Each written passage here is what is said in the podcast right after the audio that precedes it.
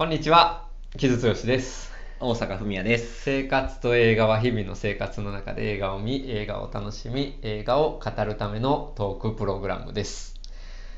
はい、えーっとですね、えーっと、トークセッションやねんけど、うん今日はリキャップをやりたいと思っていて、はいえーで、かつ、えーっと、テレビシリーズなんですよ。かつっていうか、そうか、リキャップやからえテレビシリーズでね。いやー、サクセッション終わってしまってさ、終わってしまいましたね。終わってしまって。俺マジでリアルタイムでガツガツ見てたうーんまあドラマはこ自分の気持ち的にもうん。ね、サクセッションが一番やったかもしれない。ああ、ここ数年では。その、ベタコールソルよりも。あーまあそうかもな。場合によって。うーんまあ難しいな。そうやな。うんそうかも。なるほど。うん。なるほど。うん俺も、その、結構、シーズン2からうん。リアルタイムで見てたっていう感じやったから、割と、その、ずっとキャッチアップしてた期間は長かったかなっていう、あのドラマではあるからうん、かなり思い入れがあります。そうやね。で、しかもさ、今回だから、あの、テッド・ラッソと、えっ、と、マーベラス・ミセス・メイゼルと、あと日本はまだやねんけど、まだ来てないけど、バリー、HBO でね、バリーとサクセッションが、まあアメリカではほぼ同時に終わるっていうので、まあ本当に大騒ぎになっていて、めっちゃ急に終わるやんっていうのと、あと今脚本家のストライキが大変なことになってるので、まあテレビシリーズとかもいろいろ遅れたりしている中での、まあビッグタイトル終わりましたねっていうところで、まあ改めてちょっとサクセッションどうやったんよっていうシーズン4全部終わってっていう話を今日は、えっと、月曜日やけれどもし改めてしようかなと思ってます。で、えっと、一回トークセッションでやってるやったねんですよ。あれうんシーズン3までの時。3までの時じゃないうん、かな、でやってるのででそこであらすじとか,、まあ、なんか概要みたいな話は一応しているので今日はそれはもうせずになるほど。まあしてもいいんやけど軽く、してもいいんやけどえっ、とな何よりももう完全にその最終まで見切った状態の何も、えー、とリミットかけずに喋るので えっとこれはもう完全ネタバレありという、うんえー回でやろうかなと思ってます。はい。はい。うん。ねえどこから話すかいやまあサクセッションって何やったんやろねっていう話をしたかったんやんか、うん。でまあえっとねまあいきなりやけどあの萩原麻里さんと俺が、俺のイベント「木津剛の映画お茶会」っていうイベントでサクセッションの話はがっつりやって、でまあ相変わらず萩原さんの話面白かったんやけど、うん。まあ、そこでやっぱ萩原さんが一番言ってたの面白か象徴的やったのはサクセッションって、まあ、継承っていう風に訳をつけたらいいと思うんやけれども、うん。私はもうちょっと踏み込んでもいいと思っていて、うん。世襲って訳してもいいと、おっしゃっててでいかに世の中の世襲っていうものが、うん。えーまあ、人であり組織っていうものをダメにするかっていうのを非常にうまく描いていると。いやほんまその通りやな。まあその通りやな。っていうのは改めて思ったしで、まあ、そこでもう一つ言ってたのはもうシーズン1からずっと同じことやってるいや、あれ、あれ爆笑したわ。本当に。確かにその通りと思った。本当に、いやもうまあだからローガン・ロイが、うん。あのまあ80になってやなそろそろさすがに退くでしょうって、うん。まあ、メディアコングロマリットのね、まあ、王ですよ。王がまあその退位するってなった時に誰が次それやるのかっていうので永遠永遠と揉めてるっていう、うんまあ、だけの話でもあるけの話。だなってなんか改めて俺シーズン4見ててさすごくそれが染みてさ、うんうん。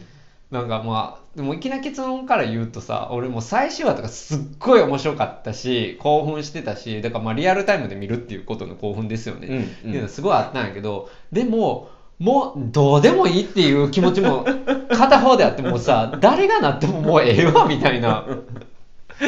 感じはすごくあって、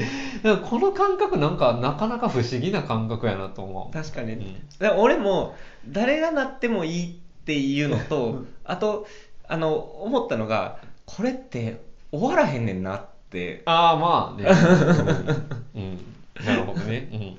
なんかさそれこそさあのある意味さシーズン123の終わりと同じノリで終わったって思ってて、まあそうやね。うん。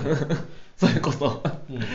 でまあそれがいいねんけど、うん。でもそのあまだ続くやんこれ。ってこのこの争いと。ああまあまうん。あもちろん続くとして終わったけど、でも終わったなとも思うけど、うんうんうん。これ一方で。いやまあもちろんいきなり最後の話からしてしまったからあれやけど、うん。まあ、一応シーズン4も だから結局誰がすんねんみたいなことをぐじぐじ続いてる中で、まあ、そのアレクサンダー・スカルスガールドがやってるゴージョっていう会社にか売るのか売れへんのかっていうのがまあシーズン4のメインであった、ね。うん、わけやけど、うん、俺ね、まあ、うん、自分の感想から言うと、シーズン4は結構、その初期の、えっと、こいつら終わってんなっていう感覚戻ってきたなっていう感じがする。ああそれはそうやね。うん。うん、であのいや俺は今日は大阪にそこを一番聞きたかったんやけど大阪は本当にキャラクター一人一人に思い入れて見てたやんか、うんうん。なんならケンダル頑張れみたいな。ケンダル頑張れやったね。ローマンもいいなみたいな、うんなったけど俺シーズン4はもうほんまにこいつら終わってんなっていう気持ちの方が割と強かった。俺は、まあいやそれはわかるよ。あのああ本当にこいつらクソ野郎やな。っていうのを楽しむというか。でそうケンダル頑張れっていう感じってさ、うん。うん。あの俺でやっぱシーズン1の、うん。そのまあ半期翻すからねうん親父っていうところと、やっぱシーズン2の最後でうん。もう一度半期を翻翻しますっていうところからのシーズン3っていう時に対しての、うん。こうあのケンダルがあのボロボロになっていくっていう感じとかっていうところにやっぱケンダル頑張れっていう思いっていうのがあったけどもうこいつやっぱ根から終わってるしあの変われへんやんみたいなのがうん。やっぱシーズン4、まあ、ここれだけ繰り返すとっていうところ、なんていうかそのあのなんやろ。どんだけやっても人って変われへんのやなみたいなのをこう4シーズン重ねるとうん。改めて、あのこう本当にその時間も含めてこう感じるっていうところもあって同じ行動を取り続けるあのっていうのに対してやっぱそのほんまに変わらへん愚かやなっていうところに面白みを感じたっていうのがシーズン4やったなっていう感じはそうやな、ううん、いやー、うん、でもあるしけれども、でもまあ、一応さ、そうだから同じ話を、えーずっと繰り返してる中でさ、まあ、いよいよ親父をどうするかってなったし、で、シーズン4が最終シーズンやってアナウンスされた時に、まあ、父親もいい加減、その誰かに継承しないといけないでしょうっていう物語を見てる、うん。うん。側からするとね、まあみんな予想してたわけだけどさ、やっぱシーズン4のすごくでかかったのは、ちゃんとその継承が行われなかったっていうところのドライブ感っていうのは、うん。あれは本当に見事やなと思ったし、やっぱあそこのさ、カラオケのシーンのカラオケのボックスのね、だからまあ、えー子供たちが無謀なことをやろうとしてて、まあ、ローガンがひたすら呆れるっていう、うんことで結局あそこで親子が決裂してしまうっていうところを第2話で持っていってあまだこの揉め事続くんやなみたいな。感じで見てたんやけど、まあ、第エピソード3でバツッとローガンが死んでしまうっていう、まああそこ本当見事やなと思ったしだからその、まあ、萩原さんが世襲のドラマであるって言ったことによって世襲っていうものが、えー世の中をいろんなところで、えー足止めしてるっていうか悪くしてる、まあ、ある種のネポティズムっていうかね円骨主義っていうのが、まあ、世の中をよどませてるっていうのがあるんやけどその世襲ですらうまくもう世の中回ってないよねっていうことをあそこでバツってやってくるのはすげえなって思う。んうんうんうんうんうん。まあ、結局だからその世襲ってそのなんか親としては望むものでは成功者の親としては望むものではあるけど、うん。そのそれがその要はその自分たちの組織の劣化を招くっていうことを分かっていながらやってたりとか、うん。であのそことの葛藤っていうのが、うん。あの常にあり続けてだけどもやっぱ自分の思い的にはやっぱ世襲っていうものを実行してしまうっていう、うん。っていうところの,、まあそのローガンの揺らぎっていうのがうん。ずーっとあったっていうもので、うん。結局そこがそのほんまに傷が言うように、バツッとやっぱり終わるっていうかあのケツんと終わってしまううん。時が、うん来てだからこそその何か決,、ま、決めないといけないっていう状態に残った者たちがなるっていそう、うん、いやまああだからあれも第2話やったと思うけどローマンがそのローガンに会いに行ってさでなんかその自分はなんかでき手伝えると思うんだみたいなことをさ父ちゃんおお親父のこと手伝えると思うんだみたいなことを言った時にさ、いやなんかいやお俺がお前が必要なんだって言って終わるやんか。あそこのゾッあれあそこでもうゾッとするっていうかさ。だからやっぱりなんか組織、うんまあ、組織のためっていうかその家族のその思いを引き継いでいくっていうことよりもさ本当にローガン・ロイっていう人物が人をコントロールする能力にあまりにも長けてるっていうのがあそこで、まあずまあ、ずっと描かれてきたわけやけどあそこでさらに端的に出てでローガンが死んだ後もずっと親父の話してる。うん。親父だったらどうするか親父だったらどうするかって言っててさ結局さ別にそのビジネスとしてどうしたいかとかいうよりもさ死んでなお親父に認められたいみたいなうんうん。動機があの3兄弟の中であってさなんかそれマジで不幸やなっていうかさなんか本当家族って辛いなと思いながら、まあ、見てたね俺は。まあそうねだからなんかあの自分なんかからするとああせいせいしたっていう感じにあならへんねやなみたいなそうそうそうそうそう。でもだから俺はさ、まあ本当に個人的な話で言うと、親父に認められたいっていう感覚って別にあんまないからさ、うん別にお親のこと嫌いではないけど、あ認められたいとか超えたいとか、まあ特に、まあアメリカの物語にずっと仕込まれてた息子が親父を超えなければならないみたいな物語性とかって全然何もない方やからさ、いやほんまここにとらわれるのって不幸やなと思いながら俺は見てたけどね。俺はあのある意味ある意味っていうか卒業したけど、うん。あったよ昔。で多分うちの親父もそのじいちゃんに対してあったっていうところはあると思うから、なんていうかかんそそこは割とね自分のの中に割とうん。こう、うん、と根付いているというか、うん。あのある感覚やからそれはすごいあだからそこだからこそあの応援キャあの各あの登場人物に対して、うん。その応援してしまうみたいな。応援ね。応援。いやだからほんまにおせあなでも逃れ逃げたらいいのにっていう感覚が俺はやっぱず一方でずっとあるから、うん、それでみまあだからどうすんのかなと思いながら見てたけどだからあそこでさやっぱローマンはすごくやっぱピュアな人としておって、ある意味だからそのすっごく悪しき親父、あ悪しき男性性の話もそうやけどまあポピュリズム悪しきポピュリズムの、えー像っていうのを親父からそのまま継承しようとしていくわけやんか、ローマンが一番。うん。うん。でそれで、まあ、彼がああいう風にならざるを得ないっていうところとかもすっごく不幸やと思って見てたんやけど俺だからシーズン4でえーっとまあククリエイターのジェシー・アームストロングもその、えーっとエピソード8に力点があるっていう風に言ってたんやけど、俺もエピソード8が一番面白くて、うん。選挙の選挙のやつね。うん。エピソードで。いやあそこでねやっぱりローマンがああいう振る舞いするっていうのをね俺は全く同情的になれない、うんううん。んあれは結構普通にムカついたっていうか、うん。いや本当にこういうことで政治ってマジで動いてんねんなっていうことがあれはギガ化されてるとは思うけどカリカチュアされてるとは思うけど、でも一遍リアルやとも思うしすごく。あそこでねやっぱこの「サクセッション」っていうドラマ自体がうーんとね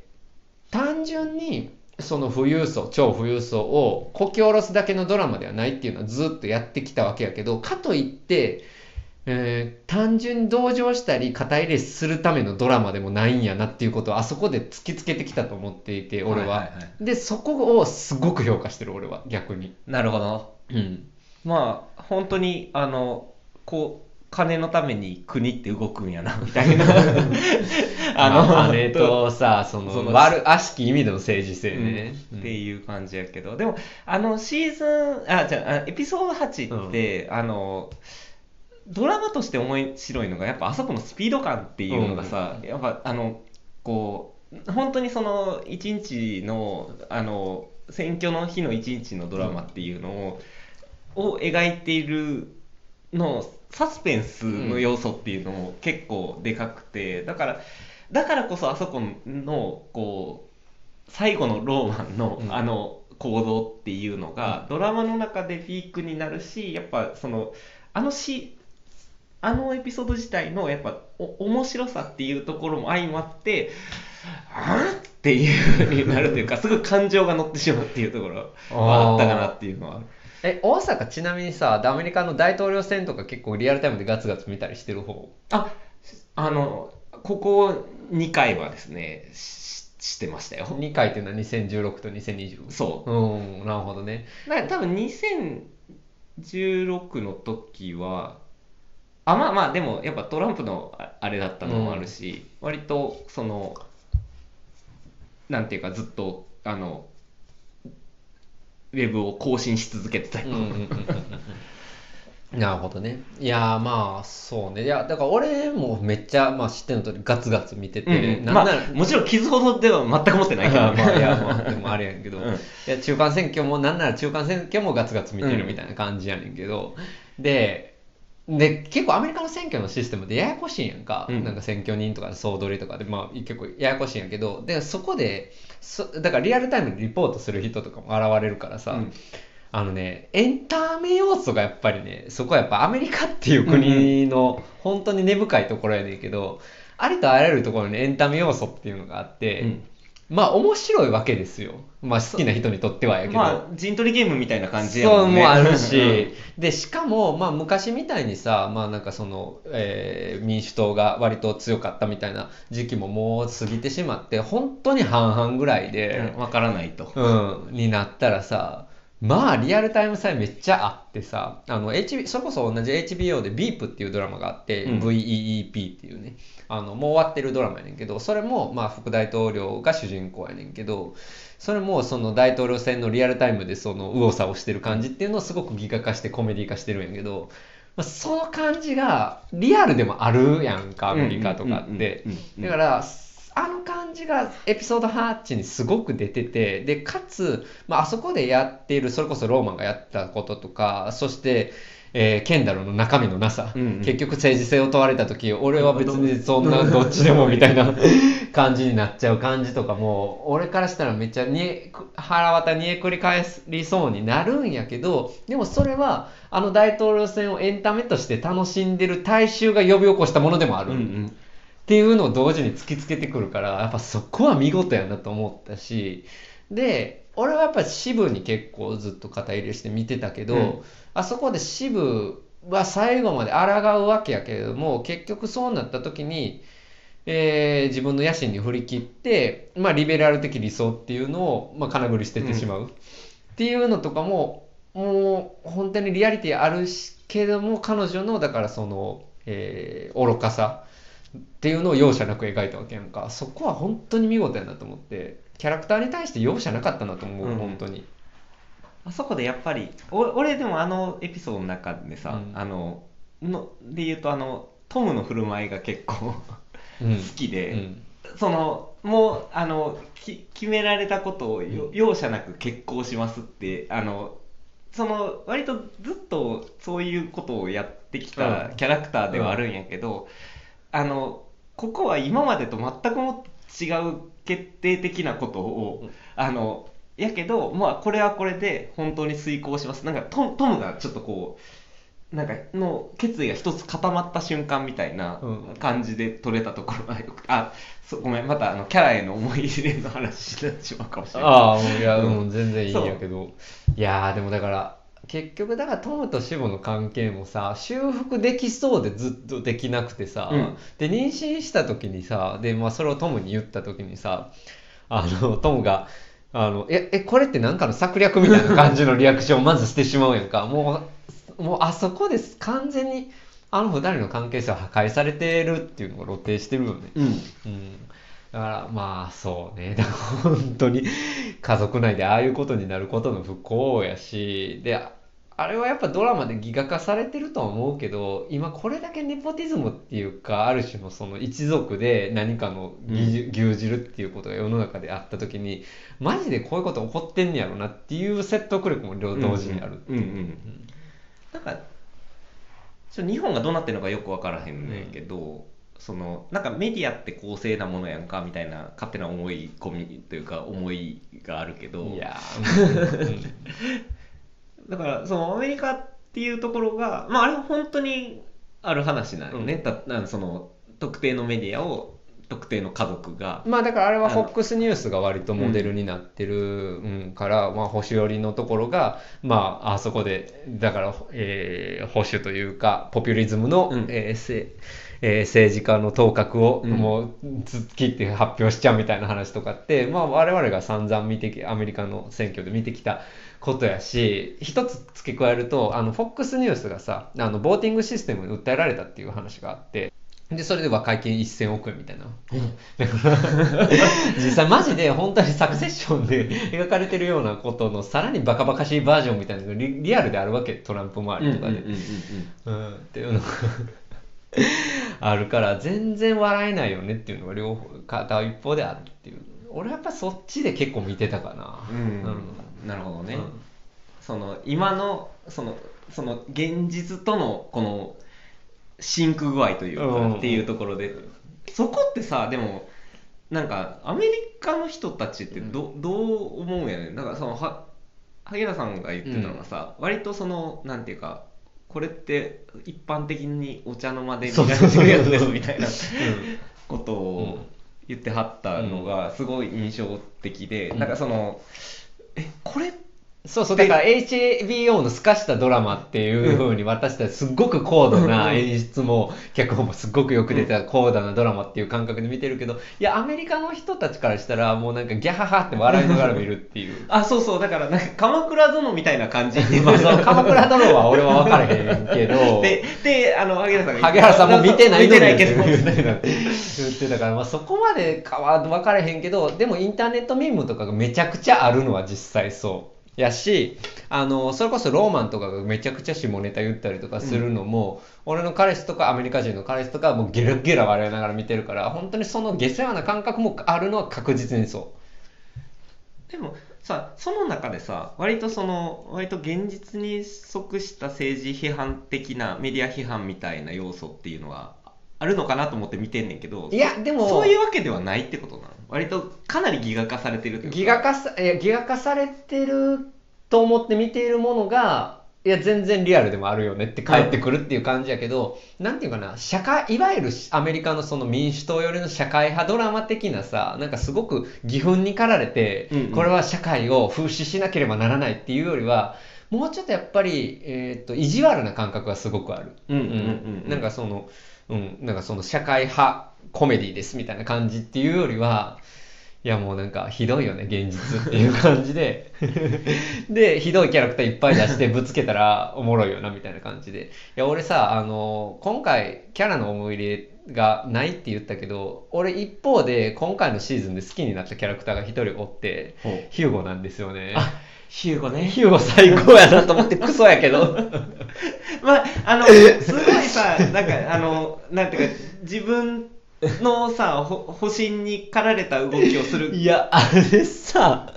いや、あれ、あれも役者さんが最高やねんけど、いや、あれさ、マジでさ、あの、ああそこの、ウーフ、ウーフっていう名シーンがあるんやけど、お俺の犬になってくるか、あれドロイドって言ってるんやけど、まあ、それをウーフ、ウーフって言って、いや、さ、普通にさ、人間の尊厳を考えた時にさ、別に儲かるからってそうしない方が絶対いいわけ、人間としては。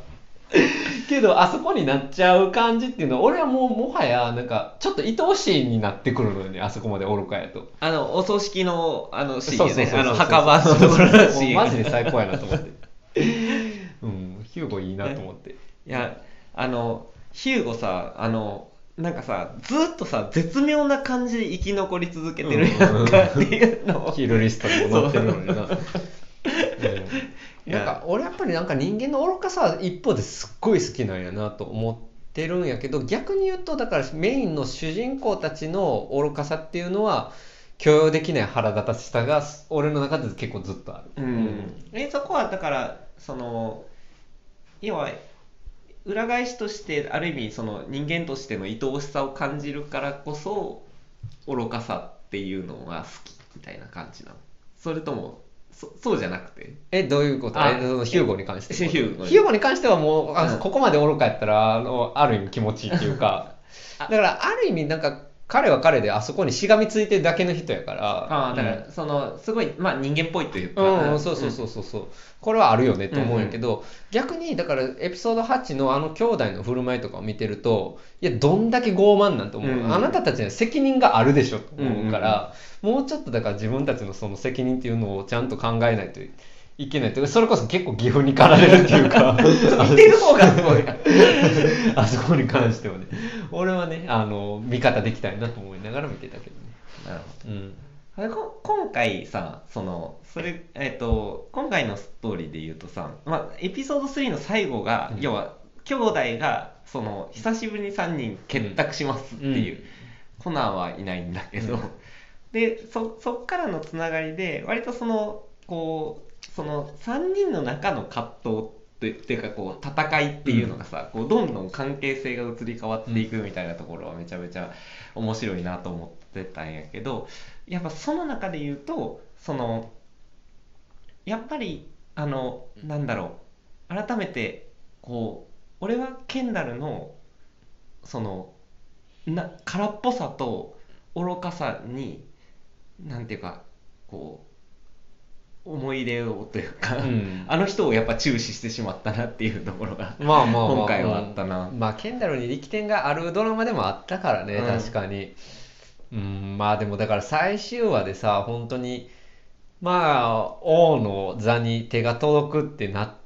うん、てかまあラストカットとかも含めてな、ケンダルが途方に暮れるドラマっていうことやったよな。って思うしもうあそこしかないよねっていう終わり方やったと思うけど、まあ俺結論から言うと俺は本当にいやもう良かったと思うよ本当にケンダルにとって。うんまあね。本まあ当に、ね。あのあの多分そうあれで呪縛から解き放たれてくれって。いや俺だってむしろ不幸なの支部でしょと思うもん。やっぱり、あそこでね。あのいやあれあそうそう。ああそこもやっぱりいいいいシーンなわけですよ、うん。あのトムと最後いや私車に乗らないって言ったのに、うんあの結局一緒に車に乗ってそうそうそうそうそう。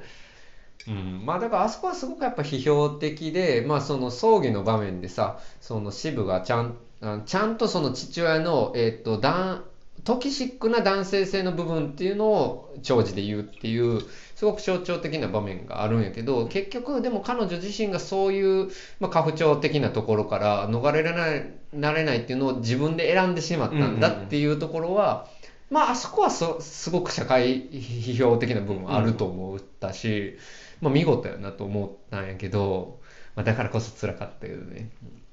いや辛かったようん。ね、いやだから俺はさだから渋がさ最後の最後でさキーを握ってさしかも、まあ、兄貴には無理だって言って、うん。で人殺したっていうのはどれだっていうのもうあそこ笑うしかないんやけど。笑うんやけどあれはやっぱりでもやっぱり妹からの愛情み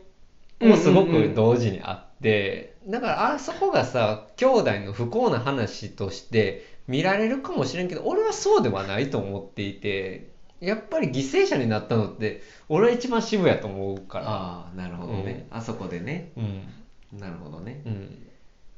確かに。そうね、うん。そうね。なるほどね、うん。それはそうやと思俺はね。うん。いや俺は本当にケンダル良かったねと思うよまあそうやね俺は。いや、俺は結構、だから、サクセッションっていうドラマの一つの軸が、えっ、と、だから、富裕層が不幸になるっていう、まあ、ずっと言ってるけど、話で、その象徴がケンダルだと思いながらずっと見てたから、いやだから、ケンダルがそこから解放されるドラマでもあったなっていうのをすごく思うし、うんうんうんうんそう。うん。そうね、うん。なるほどね。俺はね、うん。でもまあでも俺は極端にだからそういう親父の遺産みたいなもの別に継がなくていいでしょっていう思想やの人間やからかもしれない、うんうん。でもやっぱり親父のその親てかまあ親父の背中を越えてこそ男の生き様なのだって思ってる人からしたらケンダルってなるってるんかなって思ったりもするし。まあでもそうやね。でもローガン・ロイ強いもん。だからローガン・ロイに憧れるみたいな気持ちってある？あー。ああいう一代で。あそれこそ強い男として。ー。憧れるっっていうよりあの時代特有のというか、そのその成功者みたいなものに憧れてた時はなくはないかな。じゃあの多分じ例えば自分のじいちゃんとかが割とそのい田舎からその大阪に出てきて一代であの工務店を開いてあの、まあ、ある程度お金を得ましたみたいなストーリーって、なんか自分のベースにもあるから割とその子供の頃好きやったというか、っていうところもあったからなんとなくその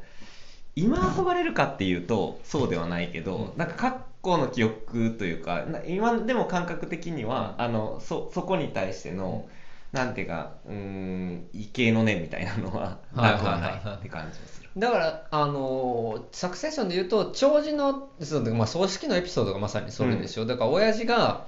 本当に、まあ、人間としてだいぶ問題あるけれども、それでも畏敬の念はありますっていうことをケンダルが再確認する。うん、そしてだからこそ俺は受け継ぎたいのだっていうところを、まあ思いを新たにするっていうエピソードやんか、あそこって。だから、俺はそれこそが不幸なんですよって思う。うんやんか、俺はね。まあ、それを受け継ぐことを、なんていうか、に、そう、思い入れを持ってしまうこと自体が、そうそうってことね。うん、で、あそこの、支部の長寿との分かれ目っていうこと。うん、っていうのは、俺はあそこはすっごく批評的なあの脚本やと思っていて、うん、そこはすっごく面白いし、まあ、アメリカ的なところでもあるし、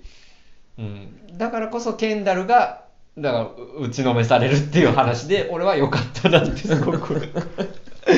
思うけどまあでもいろんな感想を見てるといろんな人のでやっぱりケンダル、やっぱ辛かったねって言われるとなってる人が多いから。やっぱあのこの大阪含めケンダル派は割といるわけです。おいおいおいおい、うん。俺はもう本当によかった。ケンダルよかったね。最後に。解き放たれてね、うん、しかもさ あそこでちょっとあそそこは結構コメディ的な要素やねんけどさあのコリンってボディーガードがさ遠くで 見てるから入水もできないみたいな。やけになって自殺とかもできないみたいなのがちょっとギャグっぽく出てくるんやけどある意味だからそういうふうに見守られつつもあって俺はあそこでこそあのケンダルのちゃんとした人生がもしかしたら始まる可能性も開かれてるのかなっていう,、うんうんうん、俺はすごく好意的な終わりとして取ったけどね。夕日とともにね。そうそうそうそうそう、うんうん、だからまあ本当に世襲っていうのが解体されないといけないんですよっていうことやとは思うけどね、うんうん、まあだからといってあの郷城が勝ってさあそこでまたなんか あのしょうもないメディアが存続していくっていうことの方がだいぶ問題でもあるけど、うん、そうやな、うん。でもまあアメリカのそういうまさに継承していくサクセッションしていくものがもういよいよ終わりに来たのだっていうことの批評にもなってるドラマではあるしだから資本主義の在り方っていうのも本当にまあどっかのドバイだか分からへんけどどっかの富豪がそういうふうに買い散らかしたり、まあ、中国とかも含めてね、で、うん、ぐちゃぐちゃに荒れてる中で私たちがこれからどうしていけばいいのかっていうことをもちろん突きつけてくるドラマでもある。なるほどね、うん、まあでもそうやねだから結局そのそのあと多分今までのそのマスメディアっていうのが終わっていくっていうところと、うんあの、重ねられてるというか、まあ、まあそれ自体がネタになってるところもあると思うけど、だからそのそれこそその世襲っていうふ、うん、古きものと一緒にそのかつてのマスメディアっていうのは終わっていくだろうけど、うん、あの新たな新興メディアもクソかもしれないみたいな、うん、っていう話でもあったかな、うん、まあ、でもやっぱりでもああの俺はさやっぱシンプルにさあのこうドロドロとさ、血縁関係の中でさ、騙し合ってるに続けてさ腹を探り合い続けてるっていうドラマを見てるだけで俺は普通にずっと楽しかった。うんなんかそれはもう嫌な話やけどね。なんか家族内で揉め家族内の揉め事が面白いっていうのいやなんかさそのななんかどう傷お俺割とさ、うん、そのなんかその人間の嫌なところとか汚いところでさ、うん、ドラマが転がっていくやつとかってさ、うん、なんかそのブラックコメディ的な笑いっていうより、うん。割とシンプルにそういうあのプロットが好きやったりするんやけど。え家族内でってこと？あもうと特に家族内でみたいな、うん、まあ難しいね。俺もうちょっと家族をドライなものとして捉えてるから、前もちょっと言ったけど、日本とアメリカってやっぱ家族のドラマ多すぎやし、で、まあそこでドラマが生まれるっていうことはわわかるけど、家族をもうちょっとドライなものとして捉えたいところはあるので、俺はね、サクセッションぐらい家族内であんなに揉め事が起こっていて、そしてそれがエンターテインメントになるっていうこと自体は、一方ですごく面白いけど、一方では批判的でありたいとも思ってる。ああ、うん。なるほど、うん。俺は割とだからそのアメリカのお茶の間の人たちが見てたのとあの割と近しい感覚で見てたかもしれへん。ああ、まあ、ね、そのあのドロ橋田壽賀子的なドロドロとしたそのなんか家族内での小競り合いみたいな。から、あまさに橋田壽賀子的な家族内でのそのドロドロ部分っていうのは、俺はやっぱあんま見たくない。うん。なるほどね。サクセッションぐらいだからやっぱり批評性が高さ、うんうん脚本高さと、まあ、クオリティの高さがあるのであれば全然面白いけど、なんかそこがあんまり装置にならなりすぎないでほしいとは思う。うんうん。割とだからそのだからそのに日本でいうところの絶妙にやっぱ演出のうまさ映像のこううまさみたいなところに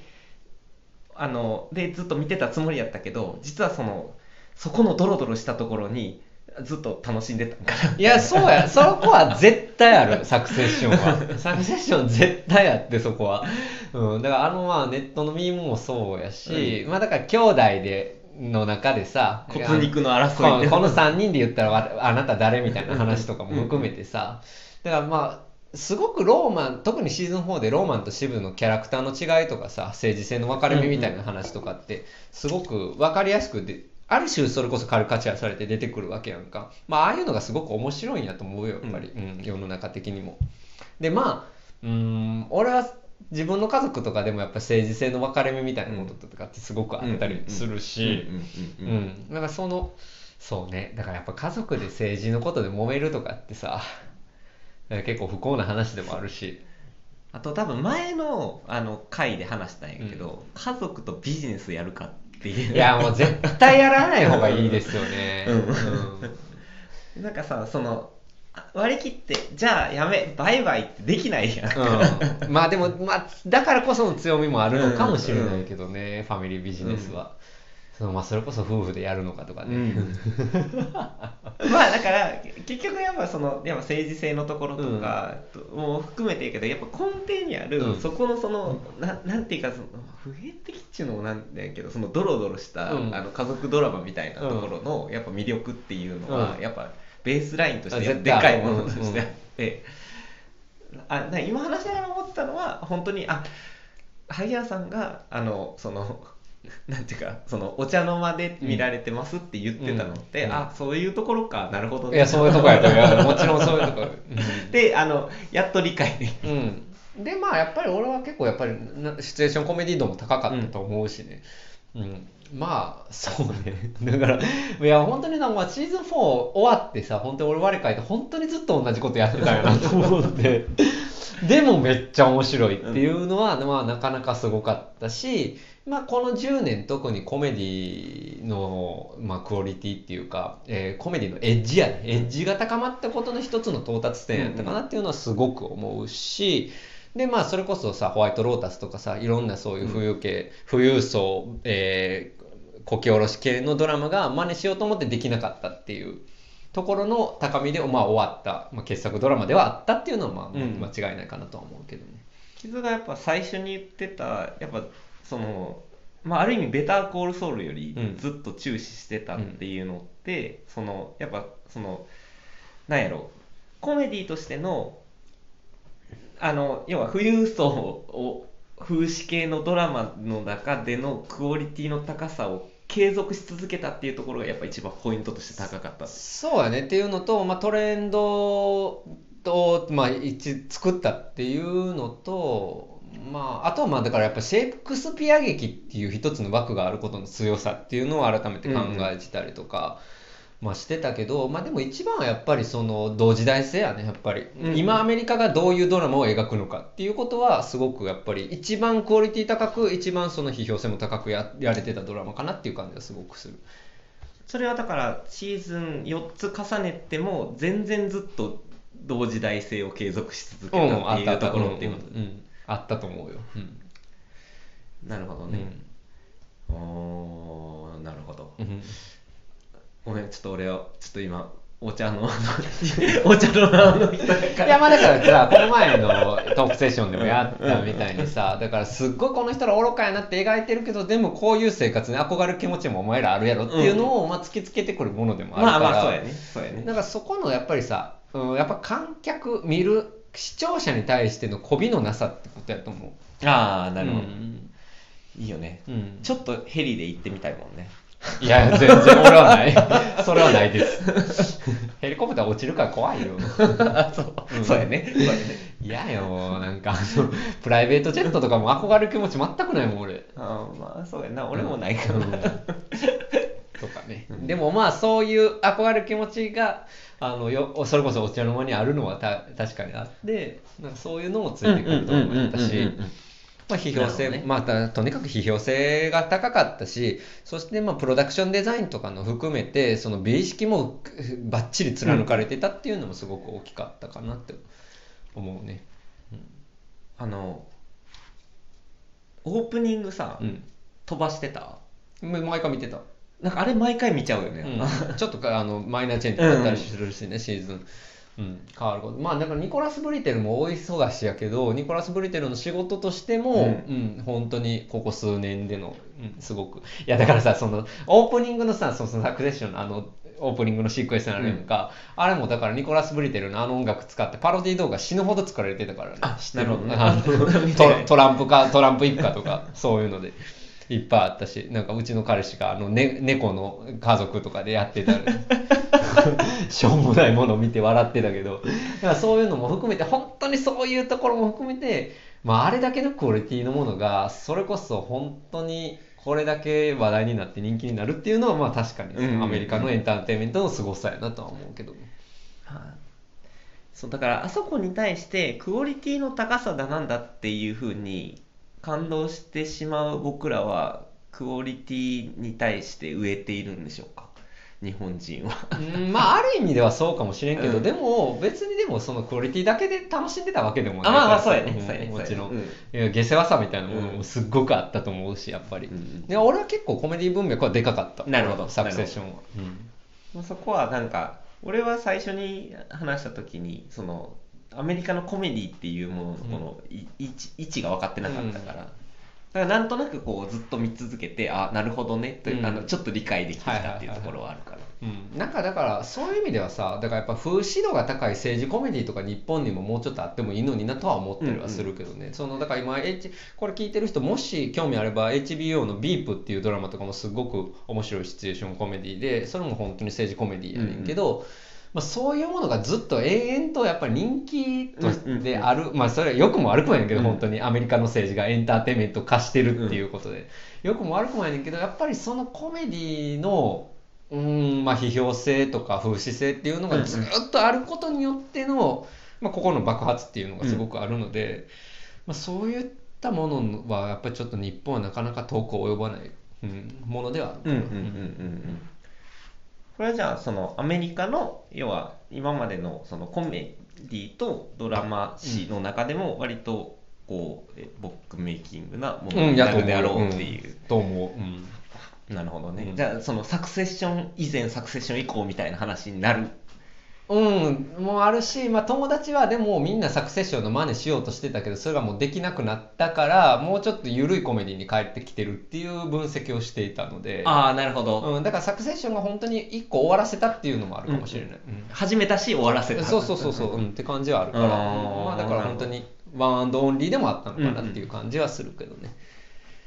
いやまあでも、うん、ちょっと終わってしまったなっていうのはあるけどそうやね。ん。これちなみに多分その